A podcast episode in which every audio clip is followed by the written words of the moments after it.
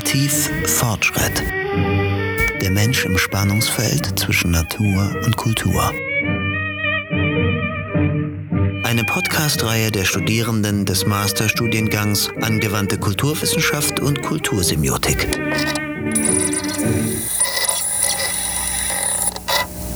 Folge 12. Auf den Schultern von Giganten. Technik, Gesellschaft und kulturelle Muster. Ein Beitrag von Elisa Georgi im Gespräch mit Gernot Böhme.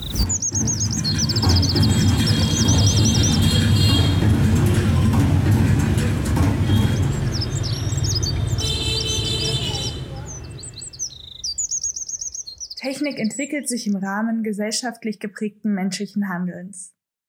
Das heißt, technische Systeme verkörpern menschliche Zwecksetzungen, Handlungsmuster und Arbeitsprozesse. Seit die technische Entwicklung dem Menschen sozusagen auf dem Leib gerückt ist, sind der moralische Umgang des Menschen mit sich selbst sowie auch der gesellschaftliche Umgang mit Technik fraglich geworden. Die Natur, in der wir leben, ist gesellschaftlich konstruiert und technisiert. Das heißt, es ist eine Natur, die nicht nur in der Weise, wie sie erkannt wird, sondern in dem, was sie ist, technisch und gesellschaftlich formiert wird. Unsere Gesellschaft ist von Technostrukturen durchzogen und wird von diesen zusammengehalten. Sie schreibt eine unmenschliche Geschichte, die nach dem Scheitern der Emanzipation des Menschen von der Natur, von der Naturgeschichte wieder eingeholt wird. Und wir haben es mit einer Technik zu tun, die sich längst nicht mehr Paraphysien, also neben der Natur entwickelt, sondern sich als Naturbeherrschung darstellt und uns heute als gesellschaftlich formierte, als zweite Natur entgegentritt. Es ist so, dass äh, wir in einer Phase leben, äh, wo die Technik selber zu einem Moment wird, was die Gesellschaft zusammenhält, nämlich die Netze. Nicht? Das bedeutet zwar, dass die Gesellschaft da nicht mehr äh, an den politischen Grenzen Halt macht, sondern mehr oder weniger weltweit ist. Aber äh, traditionell äh, war eben die Gesellschaft eine Menge von Menschen, die durch bestimmte funktionale Zusammenhänge zusammengehalten wird. Das war vor allem eben Machtverhältnisse, der Staat erstens und zweitens der Markt. Nicht?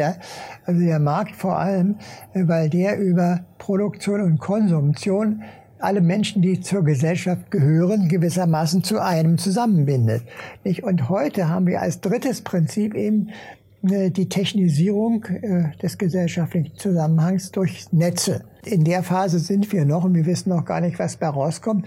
Aber jedenfalls ist es so, in der konkreten Situation ist sehr häufig schon spürbar, dass diese Art von gesellschaftlicher Einheit an politischen Grenzen nicht halt macht. Also man könnte das als eine Überwindung des Nationalismus verstehen, aber der wächst natürlich auf andere Weise, wie wir jetzt gerade in der Corona-Zeit sehen, auch wieder. Technik als ein drittes Prinzip äh, des, der gesellschaftlichen Einheit, nämlich man gehört zur Gesellschaft als ein Anschluss. Das ist sehr wichtig weil es nämlich natürlich sein kann, äh, dass dein Anschluss weiter existiert, während du schon tot bist, nicht? Da bringe ich mir gerne rein, das schöne Buch von Gogol über die toten Seelen, das also in der Zeit der Leibeigenschaft als äh, existierend noch leibeigene Bauern mitgezählt wurden, äh, über sieben Jahre, weil nur alle sieben Jahre eine Schätzung der Steuer kam, sodass also einige gesellschaftlich noch existierten, während sie leiblich gar nicht mehr da waren. Und das kann heute auch passieren, nicht? Sie sind tot, aber ihr Anschluss besteht noch. Das liegt aber auch daran, dass für sehr viele gesellschaftliche Bezüge ihre leibliche Existenz keine Rolle spielt. Selbst beim Einkaufen brauchen wir ja nicht mehr unterschreiben. Es kommt darauf an, dass sie einen bestimmten Code bedienen. Das kann aber eben so gut jemand anders machen. Oder wenn sie schon tot sind, jemand anders, der das weiß, der kann sozusagen spielen, er sei, er sei sie. Äh, und das ist ja auch äh, heute eine, eine große Quelle von, von Kriminalität. Hm, dass also äh, die Menschen, also als technisch vereinigte Gesellschaft, nicht mehr aus den leiblichen Menschen besteht, sondern aus den Anschlüssen. Man ist Mitglied der Gesellschaft, weil man einen, einen Anschluss hat. Menschen, die freiwillig oder unfreiwillig keinen Anschluss haben, erfahren eine ganz neue Form der Marginalisierung. Zweiteres betrifft vor allem Menschen und Personengruppen, die aus finanziellen, kognitiven oder strukturellen Engpässen und Problemen vom Netz um sie herum abgeschnitten sind.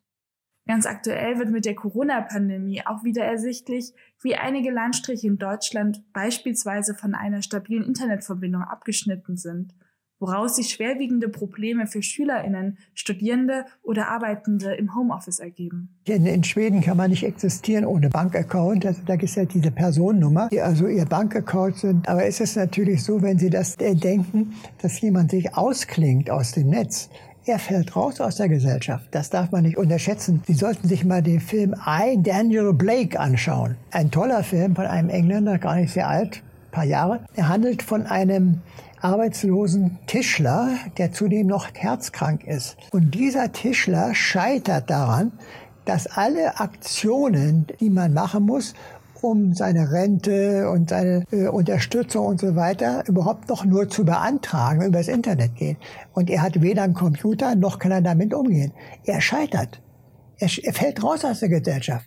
Ich, er trifft nette Leute, die ihm verhelfen wollen, aber es klappt nicht. Und dahin bewegen wir uns eine neue Form von Marginalisierung von Leuten, die nicht mehr dazugehören. Diese existieren noch als Fleisch und Blut, aber gehören nicht mehr zur Gesellschaft. Doch auch bei einem sogenannten erfolgreichen Anschluss an das gesellschaftliche Netzwerk kann das gesellschaftliche, zwischenmenschliche Leben eingeschränkt werden. Wenn man manchmal an die sozialen Medien denkt, dann sieht man natürlich, dass durch die Einfachheit der Vernetzung der Kreis der Personen, auf die du dich beziehst oder beziehen kannst, erheblich erweitert wird. Es wird erleichtert, aber trivialisiert gewissermaßen, nicht? Also, was also in persönlichen, nachbarschaftlichen, familiären, freundschaftlichen Beziehungen stattfand, hatte eine andere, größere Bedeutung für deine Biografie und deine Persönlichkeitsstruktur. Also man sieht da jetzt wieder dieses Dispositivo auf der einen Ermöglichung, aber andererseits eben auch Einschränkungen, nicht? Also die Freunde über Facebook oder so, die tausend, die du vielleicht haben magst, dass, dass das Freunde sind, ist da so die Frage, nicht? Das ist eine Followers, nicht? Es ist also eine sehr formale Sache. Die Idee, Gesellschaft und Welt netzwerkartig zu begreifen, fasst der Philosoph Bruno Latour in seiner Akteur-Netzwerktheorie zusammen. Verschiedene Elemente, die er als Akteure bezeichnet, schließen sich zu Netzwerken zusammen. Seine Theorie hebt dabei vor allem nichtmenschliche, technische Entitäten hervor. Er beschreibt konkret drei Netzwerkbildungsmöglichkeiten, die für uns interessant sind. Zunächst die Interferenz. Zugrunde liegt hier eine einfache Erkenntnis. Ein Mensch mit einem Gegenstand ist ein anderer Mensch als ohne diesen Gegenstand. Bekommt ein Mensch unvermittelt eine Waffe in die Hand gedrückt, entstehen neue Handlungsmöglichkeiten, aber auch Problematiken. Der Mensch ist gezwungen, irgendeine Form des Umgangs mit dieser Technik zu finden und Verantwortung für sich und andere zu übernehmen. Eine zweite Form der Netzwerkbildung findet sich im reversiblen Blackboxing, Menschen neigen dazu, Dinge zu vereinfachen und zu rationalisieren und somit unterkomplex wahrzunehmen und zu beschreiben. Menschliche und nichtmenschliche Prozesse werden zusammengedacht. Ein komplexer Vorgang, wie das Telefonieren, wird nicht in der Vielzahl seiner Bestandteile und Akteure gedacht, sondern als eine menschliche Handlung wahrgenommen. Die dritte Form der Netzwerkbildung nach Latour beschreibt mit der Delegation die komplette Tätigkeitenübertragung des Menschen auf einen nichtmenschlichen, häufig technischen Akteur. Beispiele finden sich in Form des schlafenden Polizisten auf französischen Straßen oder inzwischen mit dem Staubsaugerroboter in vielen Wohnzimmern.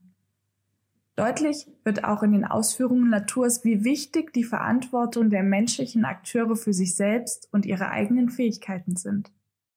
Ich finde, dass die nützliche, die Entlastungsfunktion dieser modernen Techniken im Schatten auf der Rückseite dazu führen kann, dass man die bestimmten analogen Techniken verlernt, die veröden, oder die Kinder lernen sie gar nicht erst, nicht? Also ich hatte früher eine viel, viel bessere Raumorientierung, als ich sie heute habe, nicht? Also wenn ich in Frankfurt was zu tun habe, mache ich das in meinen Navi-Fahrer dahin, rechts, links, rechts, links, dann bin ich da, aber ich weiß gar nicht, wo ich bin. Ich habe gar kein Raumgefühl, wo das überhaupt ist. Hm? Und da verliert man was. Also das ist sozusagen im Schatten auf der Rückseite. Und da würde ich sagen, dass es sich lohnt, dagegen zu steuern und das, was verödet, weiterhin zu üben. Dabei entsteht eine Ambivalenz. Mit Kant gesprochen begeben wir uns somit in eine selbstverschuldete Unmündigkeit, also die Abhängigkeit von Expertinnen. So gedacht können eigene Lebensvollzüge nicht mehr ohne die Hilfe von diesen Expertinnen vollzogen werden. Andererseits ermöglichen Technik und Netzwerke vieles. Mit Erich Fromm gesprochen, stehen wir auf den Schultern von Giganten und haben die Möglichkeiten, auf bereits Gedachtes und Gemachtes zurückzugreifen. Technik als Dispositiv bedeutet dabei immer das Spannungsfeld zwischen einer formierenden Einschränkung für gesellschaftliches, zwischenmenschliches Leben und Naturerfahrung sowie Ermöglichung und Erweiterung des Selbst.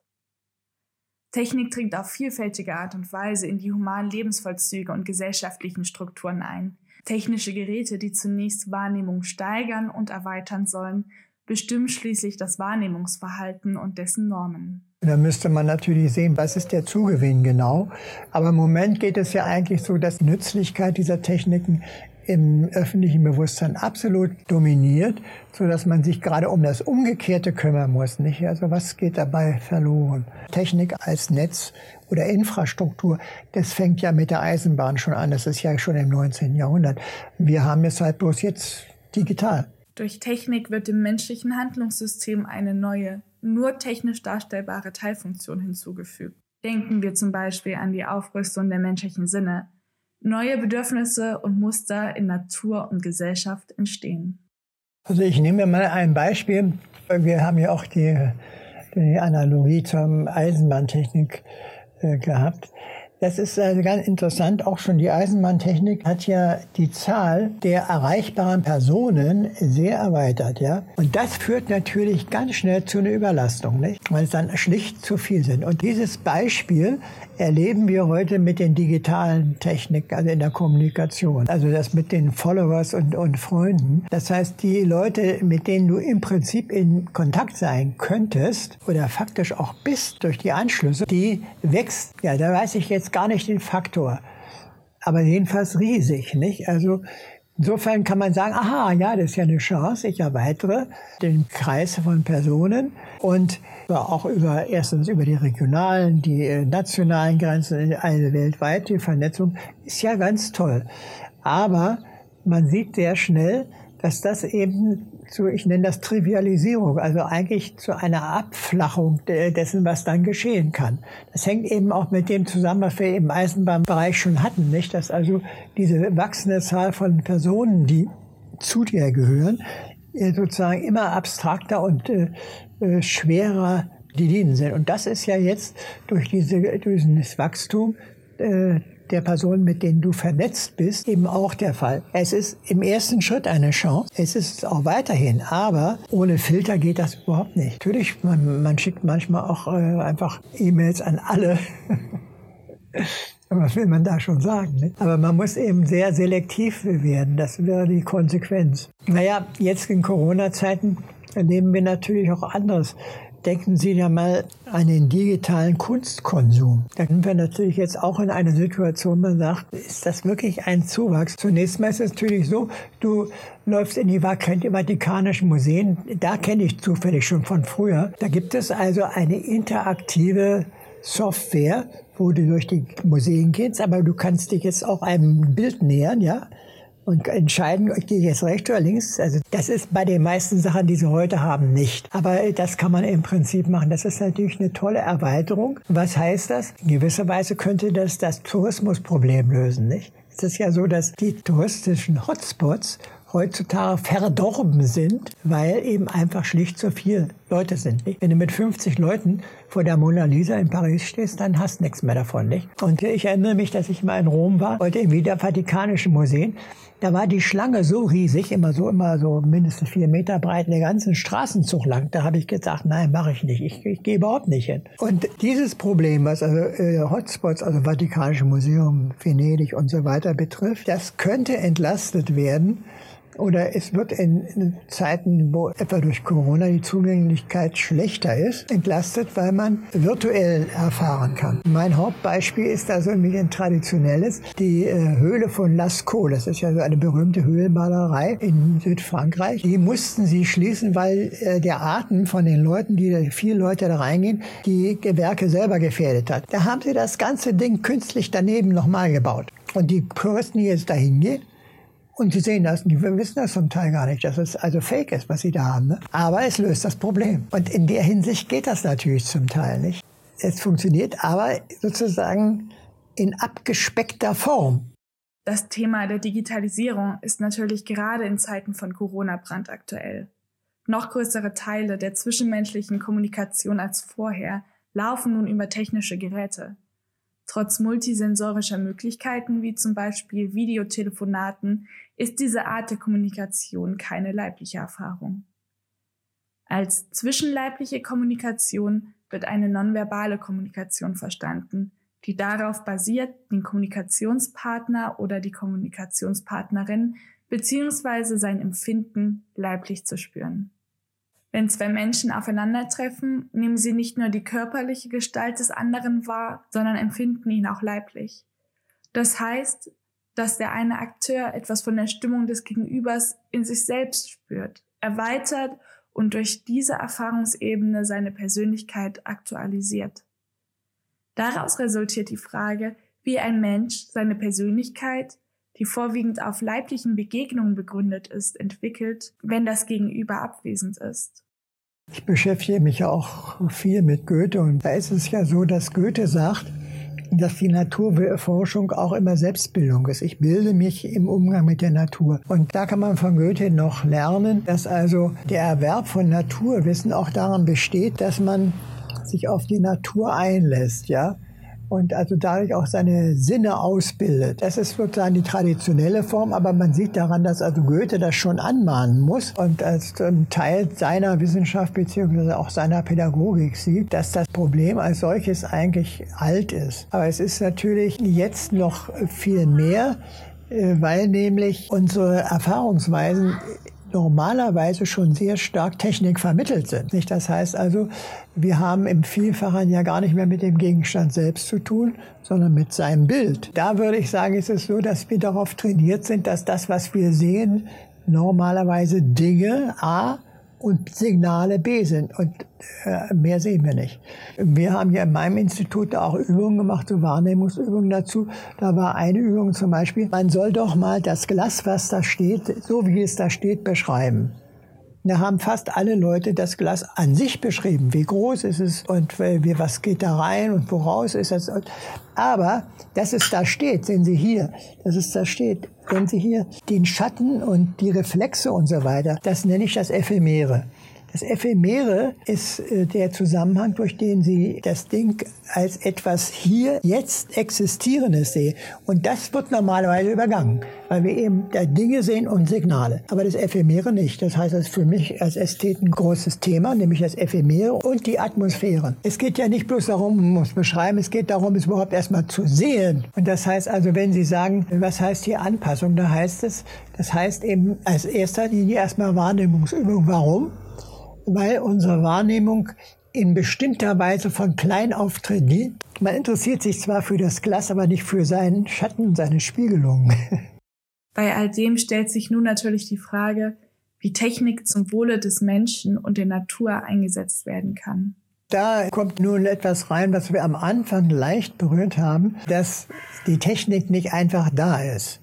Und es gibt ja alternativen Techniken. Und es ist natürlich so, dass die Technik häufig gar nicht ein Werkzeug ist, was ich zum Guten und Schlechten benutzen kann. Also das ist so eine traditionelle Lösung, dass also die Verantwortung auch dafür erst im Zusammenhang der Benutzung überhaupt auftritt. Aber faktisch ist es so, dass sehr viele Techniken durch ihre pure Existenz bereits das menschliche Dasein verändern und dass also ihre Herstellung schon eventuell zeigen kann, dass es diese Alternativen von gut und schlecht gar nicht gibt. Ein altbewährtes Beispiel dafür findet sich in der Atomtechnik. Wurde seit Beginn die Nutzung von Atombomben für Menschen und Umwelt als tödlich und schädlich eingestuft, wird die Nutzung von Atomkraftwerken keineswegs von allen als Gefahr für Mensch und Natur eingeschätzt. Diese Technik sieht man, die widerlegt diese Behauptung schon, dass die Technik sozusagen als solches neutral ist und sie kann zum Guten und zum Schlechten benutzt werden. Das ist zum Teil gar nicht so. Also erstens das. Zweitens eben das habe ich, was ich vorher gesagt habe, dass diese invasive Technik, das das menschliche Verhalten ist, ja schon die, weil es da darin eindringt, invasiv ist, als solche schon verändert. Nicht erst, was du damit machst, sondern was bei uns Kommunikation ist, ist weitgehend schon durch technische, wie sagt man, Kanäle, ist es schon präformiert. Also darüber haben wir auch gesprochen, dass diese Sache mit dem Dispositiv, dass eben ein Dispositiv sowohl die Möglichkeiten erweitert, aber eben formiert, also einschränkt. Ich plädiere jetzt speziell für das Ephemere, das ist also das, was beiher spielt, also die flüchtigen Nebeneffekte und die Atmosphäre, das heißt die Qualität des Raumes, in dem man ist, die affektive Qualität der Umgebung, in der du dich befindest. Also das ist, die ist ja nicht rein gegenständig, sondern es ist ein Raum, der eine Stimmung enthält. Und das ist natürlich für viele Bereiche sehr wichtig und es spielt einem im Lebenswelt auch eine große Rolle. Nur man wird sich dem normalerweise gar nicht bewusst. Es geht sozusagen intuitiv, unterschwellig geht es noch ein. Aber es lohnt sich, das auszubilden, diese Fähigkeit. Das heißt, durch die Technik entfremdet uns von unserer Umgebung, weil sie unserer Wahrnehmung meistens Technik vermittelt ist. Demgegenüber finde ich, dass man also diese anderen Möglichkeiten, die, die unbewährten, ja, üben sollte. Mit diesen Schlussworten bedanke ich mich sehr herzlich bei Gernot Böhme für dieses Interview. Das Interview wurde am 23.07.2020 in Dortmund aufgenommen.